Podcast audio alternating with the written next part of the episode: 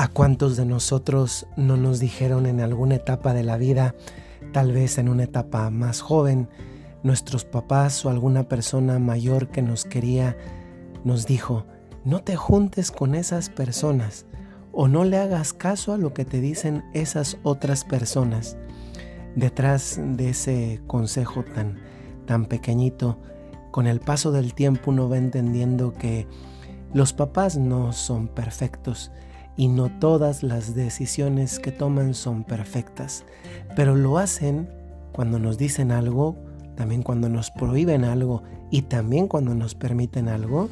Eso que nos dicen, que nos permiten o que nos prohíben, lo hacen porque nos aman y ese amor hace entender muchas de las medidas que toman hacia nosotros. En el caso del ejemplo inicial, no te juntes o no le hagas caso a esta persona, a esta otra persona.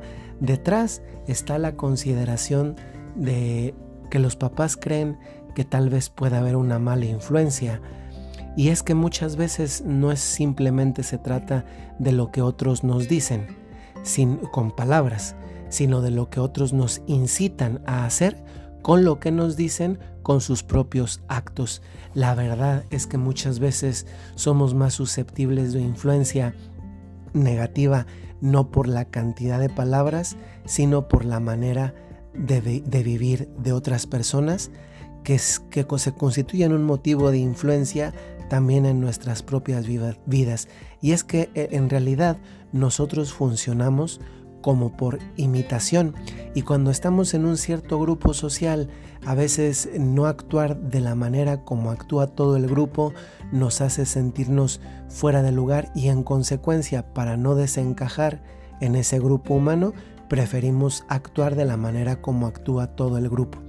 Sin embargo, muchas veces ese tipo de acciones que tienen una influencia negativa en nuestra vida nos llevan justamente a una deriva que no es la mejor, que es una deriva que en el fondo se trata de una deriva de tristeza, de, soledad, porque cuando el grupo se, deshace, pues uno se queda en la soledad. Y esto nos ayuda a pensar muchas veces como, como por quedar bien no somos capaces de ir contracorriente. A mí siempre me ha gustado esa imagen bellísima, además extraída de la realidad, que es la del salmón. El salmón natural eh, es, el, es de los pocos peces, si no es que el único, que nadan contracorriente.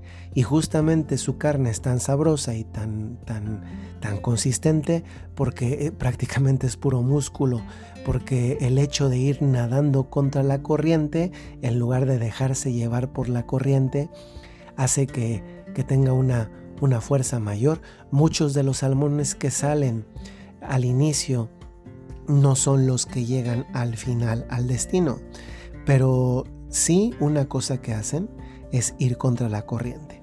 Y hoy creo que es una, una, una fisura por la cual se cuela la infelicidad, es esta de dejarnos llevar por la corriente. Muchas veces esa corriente son, son los consejos de personas, personas que, que si no quieren el bien para ellas mismas, mucho menos lo van a querer para, para los demás. Y desgraciadamente hoy en el mundo sigue habiendo personas que que no saben aconsejar. Primero, el, consejo como tal es un don, es un don que Dios regala, porque el consejo no se trata de hacer lo que el otro quiere, sino de lo que la persona identifica como orientación que Dios da y le ofrece a otra. Hay personas malvadas que saben decir cosas, pero en el fondo no se trata no se tratan en sentido estricto de consejo. El consejo es uno de los dones del Espíritu Santo y estos dones nos ayudan justamente, este en concreto, el del consejo, a una felicidad, porque sabemos decir la palabra justa en el momento adecuado. Y justamente un mal consejo, un no consejo de los que dan las personas malvadas, es justamente lo contrario a esto. Si el consejo es la palabra justa en el momento adecuado, El, el, no consejo, el consejo de los malvados es la palabra injusta a destiempo además. Mientras que uno, el consejo verdadero, nos ubica es como una brújula que nos hace estar situados en el norte, sur, este y oeste de la propia vida, el consejo del malvado justamente lo que hace es, es desubicar. Y por eso, para, para no seguir un no consejo, un consejo de los malvados, se necesita mucha valentía y se necesita mucha fuerza de voluntad. Por eso, el rechazar un tipo de orientación de este tipo hace exclamar con el salmista en el Salmo, Feliz el hombre que no sigue el consejo de los malvados. Podemos oír, pero no escuchar. Y podemos simpatizar, incluso sonreír y nunca faltar a la caridad con las personas malvadas. Pero no hacer lo que nos dicen. Hoy el mundo necesita no que nos digan cosas, sino que nos den testimonio de lo que es realmente vivir.